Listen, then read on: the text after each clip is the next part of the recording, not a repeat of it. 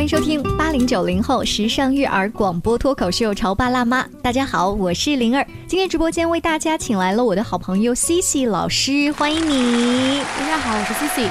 上一次做节目的时候，如果我没有记错的话，还是挺着一个大肚子，然后也是夏天的时候、啊。我们当时做完节目之后，我们还说我们现在能不能吃冷饮啊之类的。今天再见到你，啊，一副很轻松的那个状态。我想问啊，孩子已经卸货下来，孩子现在在哪儿呢？在家，谁带？呃，家里有一个阿姨，嗯，所以现在整个这种，比如说可以出来呃录节目啊，或者跟朋友偶尔小聚一下这种状态，是你在生宝宝之前计划按部就班的在执行吗？嗯，在生宝宝之前我就有想过，呃，要请一个阿姨来帮助我们一起带宝宝，这样我可能有自己的一些时间，无论是工作也好，还是出门和朋友小聚也好，目前来说还是还是可以的。所以阿姨是你们家的一个宝，大宝。对对对对对对对，就是小泽，他反而是一个小宝，他的儿子叫小泽啊。那在这个节目录制之前，我给 C C 老师留了一个问题，就是在。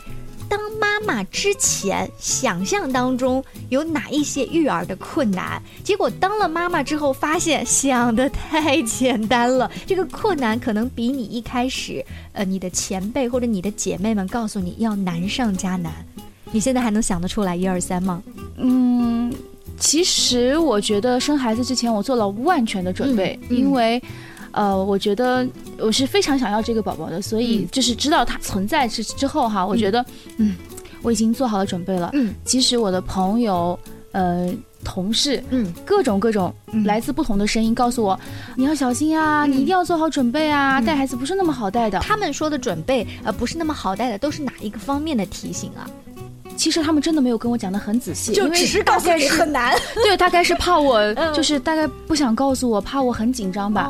然后就说，嗯，你要做好心理准备，就是四这四个字让我觉得啊，好的。但我觉得这个好可怕，就是你光说做好准备，就好像说前面要来了一个大怪物，这个大怪物长什么样，然后大怪物会突然给你什么样的袭击，什么都不说。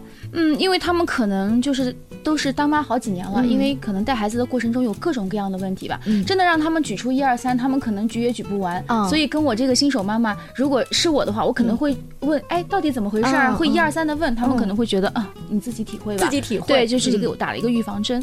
然后现在宝宝已经在家了，然后我觉得我最最最最感受最深的大概就是，呃，新生儿的。叫睡眠周期，睡眠周期，对，就是你家是睡神还是睡渣啊？倾向于睡什么。那不是很好吗？按道理来说，他只要好吃好睡，尤其是睡觉好的宝宝的话，妈妈会很省心啊。嗯，确实，就是呃，我之前还跟我朋友开玩笑，因为他的宝宝，他告诉我是个大睡渣，嗯，然后嗯，他就告诉我宝宝很难带，然后等到我的宝宝出来以后，其实睡觉还不错，每个每一个好朋友来看我的时候，他都在睡觉，嗯，嗯。然后就留下了一个特别好的睡觉，嗯，就是他很会做门面工作，对对对，我们是奥斯卡影帝，然后然后呃，我是觉得他这个就是睡眠周期，就是因为出生的宝宝不是要每两到三个小时就要去呃就起来喝奶啊，或者是这种，然后我之前虽然知道这个。事情，但是真的，当我就是这么久以来第一次一天夜里要起来好多次，嗯、甚至白天也要这样遵循这种规律，嗯、然后不停的起来的时候，我真的很崩溃，然后真的体会到了那种妈妈见过凌晨一二三四点钟的月亮，呃、对对 对，这个是真的是特别有体会。其他的，我真的觉得我的宝宝还真的是非常天使的。其实说白了，就是你自己的休息时间被这个小婴儿他片段化的打断了，嗯，导致你可能自己啊也昏天暗地的每一天。对，但 C C，我告诉你，今天我看到你，我觉得你气色不错啊。说美颜相机和化妆品的功劳是吧？对对对对对。哎哎，你觉得作为一个妈妈，如果说你在家里面不修边幅的，大概有大半年的时间，突然今天要出来做节目也好，要去见你的学生也好，或者干嘛，你是不是会可劲的要好好打扮一下？嗯嗯嗯，那个心情会变得格外愉悦吧？嗯，就是今天我家阿姨问我说，呃，你下午是不是要去？对对对对对，然后她说，那你吃好饭你就准备准备走吧。然后我就很开心，有一点出来放假的感觉。是的，嗯，好就好在，其实呃，我还是就是在这之前，我还是有一些时间，也能够这样出来跟朋友小聚，甚至跟我的学生家长在一起，喝喝茶聊聊天，我觉得也很开心。你看你在没有当妈妈之前，跟你的学生家长在一起聊天的时候，你只能聊就是知识本身，因为 Cici 是一个英语老师哈，你讲你的英语学习，你肯定是权威，但是你要聊一些其他的育儿什么东西，人家家长会不会说，哎，那你还没我有经验呢？嗯，我就会告诉他们，呃，有什么这个以后有什么问题的话，我会跟您请教的，因为我有不同的学生，每一个小朋友呢都会有他自己的长处，然后我就会觉得，哎，谁谁妈妈，你们家宝宝专注力很好，然后谁谁妈妈，你们家宝宝这个识字很很多哈，听说上一年级之前已经有多少多少识字量了，那你到时候啊教教我，然后跟我分享一下经验。哎，他们有跟你讲过一两个让你印象非常深刻，哪怕小泽现在只是一个襁褓中的婴儿，你就已经开始要准备对他实行一些计划了吗？有。啊，比如说，嗯，我最近有一个学生，然后。呃，当然跟我的工作是分不开关系的。然后他让我的印象非常非常深刻。嗯，她是即将二年级的学生，是一个女孩儿。然后呃，是其他家长正好推荐到我这儿，我也是刚刚认识她。当时推荐的家长跟我说，她是没有学习经验的，英文学习经验也没有在任何机构学习，一片空白。对她告诉我是一片空白。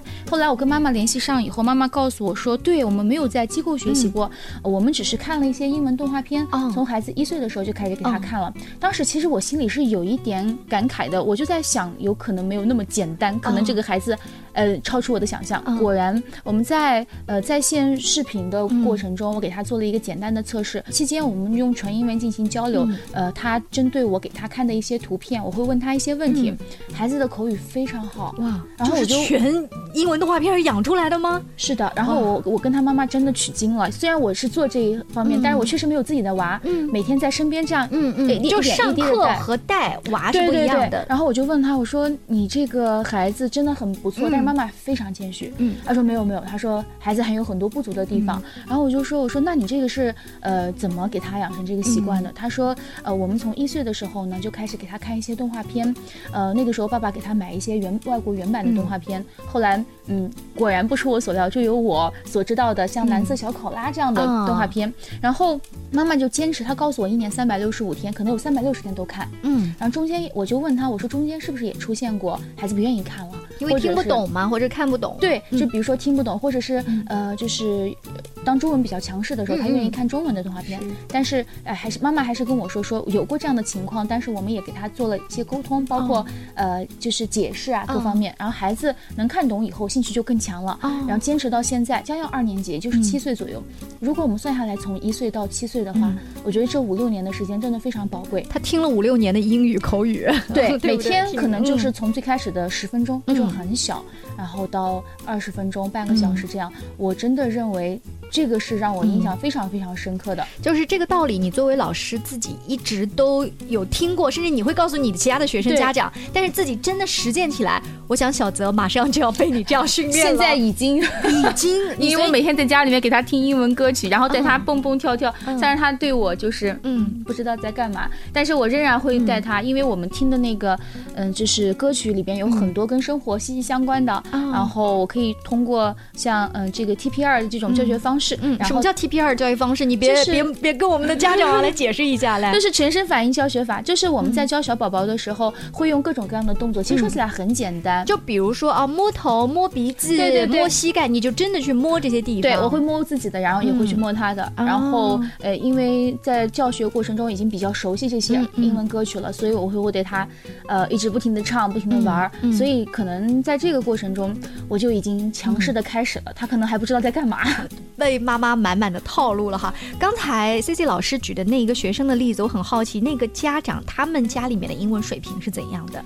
呃，妈妈跟我说，她跟爸爸两个人都是做封闭工作的，也就是说跟人接触很少。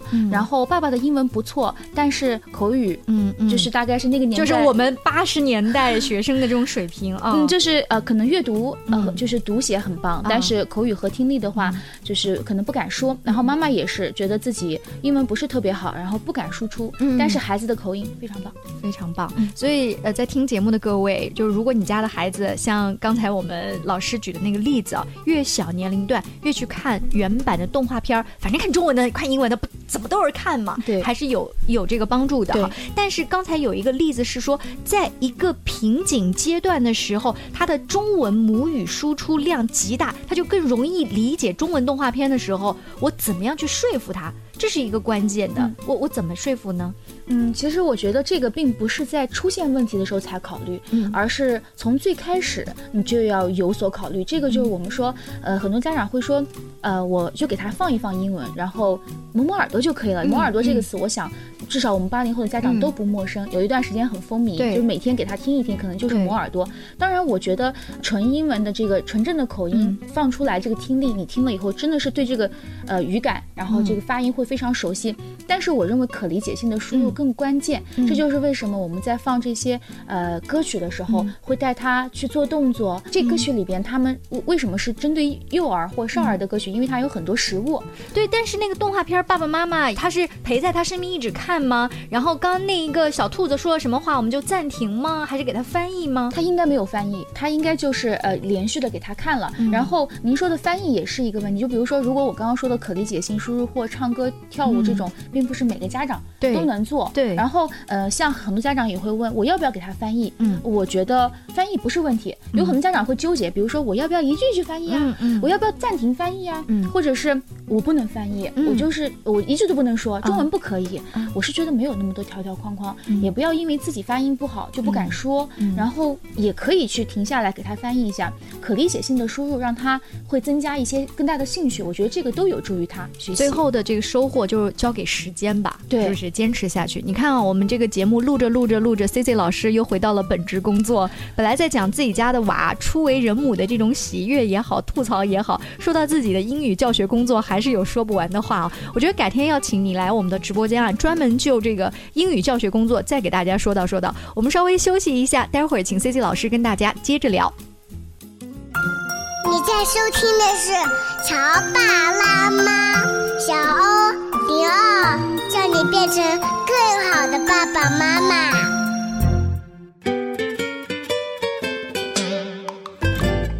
稍微休息一下，欢迎您继续锁定八零九零后时尚育儿广播脱口秀《潮爸辣妈》。大家好，我是灵儿。既然说到了时尚育儿广播脱口秀哈，我觉得现在的妈妈们大多数都会请月嫂啊，呃，还有阿姨呀、甚至孩子再大一点，可能会请叫育儿师啊等等。我不知道 Cici，就我们今天的嘉宾啊，你在之前怀孕的时候就已经在部署这一些阿姨们吗？嗯，就是我。在我怀孕之前，我就有想过，嗯呃，要生宝宝的话，我一定会请月嫂，而且我斩钉截铁的请了两个月。请了两个月，所以这位阿姨在你千挑万选进到你们家之后，你跟她是一种什么样子的合作的关系哈？我们身边有一些妈妈是这样子，我无条件服从月嫂，就月嫂你讲什么就是什么。但有一些妈妈她的育儿书读的也比较多，她又愿意要一起讨论，要一起把自己的想法也融入其中。其实她会有一些微妙的关系的变化。嗯啊，我不知道你是怎样的。我是就是生宝宝之前，因为一直在代课，还有一些工作，所以其实呃，我收到了很多亲朋好友送给我的书，嗯。各种各样的育儿书，但是我翻开看的时候非常少，嗯。所以在生完以后，其实我的经验还是非常缺乏，几乎就没有什么知识储备，你说的经验就是，比如帮小婴儿洗澡啦、按摩啊，就这都种都不太有。当时我想的是，我请了月嫂，而且那月嫂呢是我嗯一个认识人的这个亲戚，嗯所以呢，其实大家之间还是就是在呃真正来之前嗯。我们有见过面，然后也是我的朋友用过它，哦觉得哎、用下来非常好，嗯。所以我就选择了无条件的相信。嗯所以当时我就觉得有了月嫂姐姐吧，不能说阿姨姐姐帮我，我觉得我应该不会有大问题。嗯，甚至我们在请月嫂进家之后，有的时候就关系特别亲啊，我们会以孩子的口吻叫她阿姨呀、什么就是呃姑奶奶呀，反正就是之类的这样子。感觉上会非常非常的亲哈。嗯当这个月嫂阿姨在你家待了两个月之后，那她不是又要到下一家去工作了吗？嗯，那我们就跟她商量了一下，然后说就是想请她留下来，继续在我们家以育儿嫂的身份，哦然后再给我们做一段时间，想要等到小泽一岁的时候再离开。所以当时他想了一下，嗯，觉得我们在家里面相处的非常愉快，所以呢就暂时答应了我们，所以就嗯一直待到现在。所以跟小泽，包括跟你们一家都是非常有缘分的。对，就一起生活了这么长时间。那随着小泽的长大，有的时候我们真的觉得把月嫂阿姨当做家人了，是舍不得她离开的。当然，如果突然有一天她告诉你，哎呀，我不得不走，嗯，可能老家有什么事儿，或者什么什么什么原因哈，怎么办？就是慌乱嘛，因为我不是不止跟一个宝妈聊过，当然我这个已经到五月了，就是其实中间阿姨走就是走过呃一段时间，然后可能家里有事，那其实呢对于小泽来说他比较乖，所以我和我老公除了吃了一个月外卖以外，然后我们带小泽其实还好，都都还可以，但是确实是没有，如果能照顾宝宝就真的没有空来再做饭。那么除此之外，我觉得。嗯，其实还是容易上手，但即使是这样，嗯，仍然是舍不得。舍不得之外，还有点抓狂。以至于 C C 前一段时间给我发信息说啊，玲儿姐，你认识什么好的月嫂阿姨，什么育婴师等等等等，我就足可见，隔着电话都知道他那种找不着阿姨的慌乱哈。但总得面对一个阿姨再好，我们不可能一直从一岁一直用到十岁，对不对？那当你们家遇到了这种情况之后，你除了慌乱。紧接着，你跟先生商量了什么？还是说我们再去家政公司再找阿姨？后来发生了什么样的故事？他其实是是一个有一个心理的转变，就是最开始的时候一定是慌乱的，嗯，就不少宝妈都告诉我，月嫂走完很慌乱。然后，嗯，因为宝宝毕竟不是特别小的时候，我们也有了一些照顾他的经验。然后当时我们想的就是，呃，我们先找一个，就是先去奔着育儿嫂去找，然后我们也找了一些平台，然后去推荐。但是因为内心还是舍不得这个阿姨嘛，所以就是找的时候总是拿她当标杆，就觉得哎呀，我想要找她这样，然后就是知根知底。嗯嗯。但是其实真的很不容易，因为对别人就是会有不相信的感觉。然后慢慢就开始去寻找，然后这个时候我们就在想，如果找不到了跟这个阿姨一样，或者是我们那么满意的怎么办？这个时候呢，我们就开始把眼光投向了。我们的爸爸妈妈哦啊，因为父母不跟我们住在一起，然后其实当时也是跟他们说好了自己带宝宝。那为什么是不早第一步先向爸爸妈妈求援，而要自己硬嘴硬呢？就是我跟我先生，我们两个人最初的想法就是自己带宝宝，即使我们是呃请阿姨或者是请月嫂，我们也不想就是。就是让老人过来帮忙。第一个，我们很清楚带小宝宝非常辛苦，然后我们不想让他们是从孝顺的角度，嗯，可以这么说吧。然后第二个就是觉得我很好奇，第二个是什么？就是育儿观念冲突吧？啊，你是怕育儿观念冲突？就是他当年把你们带着什么什么什么样，万一他还用那个套路来带我的孩子的话。哎呀，吵架吵不停。对对对，这个也是我非常呃，虽然是第二，但是它可以和第一个原因并重并重，但是现在不得不求救。对，所以爸爸妈妈应该是满心欢喜吧？嗯，他们是，我觉得他们是很愿意帮我。嗯嗯，当然我也告诉他们，如果我们该对吧，怎么样就应该怎么样。什么叫该怎么样就怎么样？我觉得父母来帮我们带孩子，如果我们该给到，比如说呃任何的金钱，还是就是比如说伙食费呀，啊，甚至是平时多照顾他们，给他们买一点礼物呀之类的东西。我觉得嗯，甚至就是我是可以直接就支付。费用费用，因为我觉得这样是臭丫头，你说你付给我多少钱算呀？啊，养你养那么大，但是他们真的很辛苦啊，真的很辛苦。我觉得这个不是见外，是你你把这个钱的事儿说开了之后，你爸妈怎么接话呀？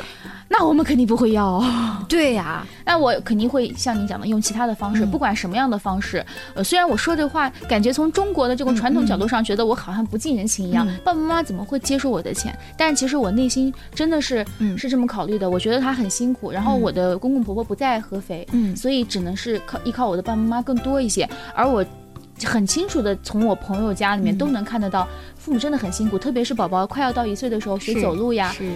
太辛苦了，所以我觉得他们应该有有偿，我觉得应该有嗯应该有偿哈。那一旦有偿了之后，如果他们做的不好，我付你钱了，你可不可以挑刺儿？不会不会不会 不会。哎，其实这个尺度非常难把握。我们是作为女儿，那女儿跟自己的爸爸妈妈讲话呢也比较直接一些。那如果是公公婆婆来的话，我可能还会顾及情面，所以可能这是接下来你大半年要接受的一个。呃，考验哈，呃，当爸爸妈妈愿意来了之后，其实你的内心是松了一口气，嗯，我是把他们当做我最后救命的稻草，也就是说，呃，如果我实在实在找不到称心的阿姨，那他们来帮我。那因为我的工作性质也是比较时间相对比较自由，所以他们也不用整天跟我和宝宝在一起，也就是在我需要工作的那段时间里帮我照看搭把手，对搭把手。所以我其实内心也没有对我们之后朝夕相处之间可能会产生冲突那么害怕，对，那么害怕没有。刚才 C C 跟我描述阿姨已经说要走了之后，她的这种种种的心理变。变化让我有两个思考哈，第一就是其实要降低所有对阿姨的要求，嗯，就是包括你说我要找个跟之前的阿姨一样的标准太难了。第二呢，就是还是。要勇敢的开口，就是爸爸妈妈永远是你最后的这一个呃救命稻草也好。其实你愿意开口，表明你把爸爸妈妈也当做自己人。如果你死撑着用阿姨都不用他们，我觉得对爸爸妈妈来说也还蛮残忍的。而且你又合理的安排，他们什么时候只是搭一把手，对不对？这样特别好。好了，这个家里面还有一个非常重要的人物，爸爸。爸爸只是印钞机吗？他只是付款的吗？爸爸平时在家里面帮你怎么照顾小泽了？就是在生产之前，我给就是宝宝没有买过一件衣服，因为当时我的好朋友们都告诉我，啊，宝宝的这个出生的衣服会非常非常快就的迭代了，所以你不用买，我们都有，我们会给你。然后我当时真的一件都没有买，你真心好大哦！真的就是就是大家都说不要买不要买，我说好，然后我就没有买，而且我当时猜想就是男孩预预感很准，我就没有买。然后孩子出生以后大概没有两天，有一天我老公拿出了两件衣服，两件小 T 恤，就是那个。啪啪服拿出来了，然后是新的新的，然后他跟我说说呃给宝宝买了，当时我心里面特别特别感动，因为生产之前我跟他说我说啊我要准备东西了，你要不要看一看？他从来都不看，也一点都不在意，但是呃就在我在家里边。坐月子的时候，然后他去给宝宝买了衣服，然后延续到之后出了月子以后，我们虽然时间很有限，我们偶尔的一两次去逛街，走到门店里边的时候，我还是像当妈妈之前一样，去奔向那个女生的衣服，然后去试啊，去挑选衣服的时候，我是从来没有想过要给孩子买衣服，但是没有想到我老公竟然给孩子买衣服，因为我身边的妈妈会告诉我，他们可能都是自己在给家里面的每一个，比如说家里的人去操持这些穿衣服的这个情况，但是我没有，我仍然。然还是像以前那样给自己挑衣服，而且我脑子里都就没有那个印象了，不觉得自己当妈了。对，还是还是那样。然后我老公就会默默的走到宝宝的那一区，然后去看一下宝宝的衣服，然后拿过来给我看这个尺码对不对？然后我讲我不知道哎，尺码我不清楚。然后我就说，有时候我跟我朋友开玩笑，我说我好像是个假妈妈。然后我朋友说，每一个假妈妈背后都有一个特别给力的老公和一个特别给力的孩子。嗯，就是我们家如果阿姨我和。爸爸三个人，那我是我们家哄睡技能最差的。哇哦，那先生很厉害，因为我们一般说宝宝夜晚要跟谁睡觉，愿意被谁来哄，就跟谁最亲。结果你却排老三，我听出来了，爸爸习惯哄睡，还有呢？爸爸习惯哄睡，嗯，呃，没事儿带他玩一下，嗯，然后呃喂奶的时候也是，就是那个时候我也不不怎么喂奶，然后每次都是他喂或者是阿姨喂。是你调教的特别好，还是就是他自己是个儿女心特别重的人？没有，真的是，我觉得是他自己的本能和他的天性，就是他的性格就是这样。其实中间爷爷奶奶有来过，嗯啊，爷爷奶奶的时候，你想可想而知，他们会非常喜欢，然后也会抱在手里，但是他都是接过去了。这个可能是我生完孩子以后觉得最最大的支持吧。虽然月嫂是我。就是这两个月中最大大的支持，对对对，但是 但是这两个人都很给力啊，都很给力，所以他们并不是你以前想象当中的猪队友，包括小泽本身也不是一个睡家宝宝，就这是一个团队的努力，对不对？该谁冲的时候，你看谁就往前冲，爸爸妈妈这个时候也顶上来了，所以就细看一下啊，C C 在在环顾自己的周边，觉得我自己是一个特别特别幸福的人。真的，就是宝宝从怀孕的时候也没有让我身体上很难受。传说中的孕吐，传说中的各种各样的呃，就是疼痛啊，他都没有让我尝到。当然不舒服肯定会有，这个我都做好承受准备。但是没有我想象中和大家跟我讲的那么恐怖。包括出生之后，我都觉得我很幸福。嗯，哎，你带着这种幸福感，可以继续啊，在我们的节目当中来对老公还有宝宝说两句。虽然宝宝现在听不懂哈，通过一年两年我。我们的节目，哎，通过网络再让老公听到的时候，他会备受鼓舞。先对老公说，嗯，我觉得，呃，当我看到宝宝出生的一瞬间，他就已经非常进入状态了，啊，我觉得非常棒的老公。嗯。啊，非常棒的爸爸，非常棒的爸爸，非常棒的老公。嗯，哎，不知道小泽的爸爸在这个收音机前还有手机前有没有听到啊？现在应该高兴的露出了八颗牙吧？啊，继续好好的带小泽，然后照顾好 C C，也祝愿呢你们这个小家和和美美。希望刚才 C C 她传递的那一种精神状态，就是说，其实不是什么事情我都要呃一开始就摊给自己的爸爸妈妈或者是公公婆婆，自己先撑一撑，看我们这个小家的潜力到底在哪里。真的不行的时候，你会发现你自己的父母永远在背后是做你的这个后盾的。嗯，但是这个后盾也不是天然的该的，嗯，就是你该感恩的时候是要感恩的。非常谢谢 C C，我们下期见喽，拜拜，拜拜。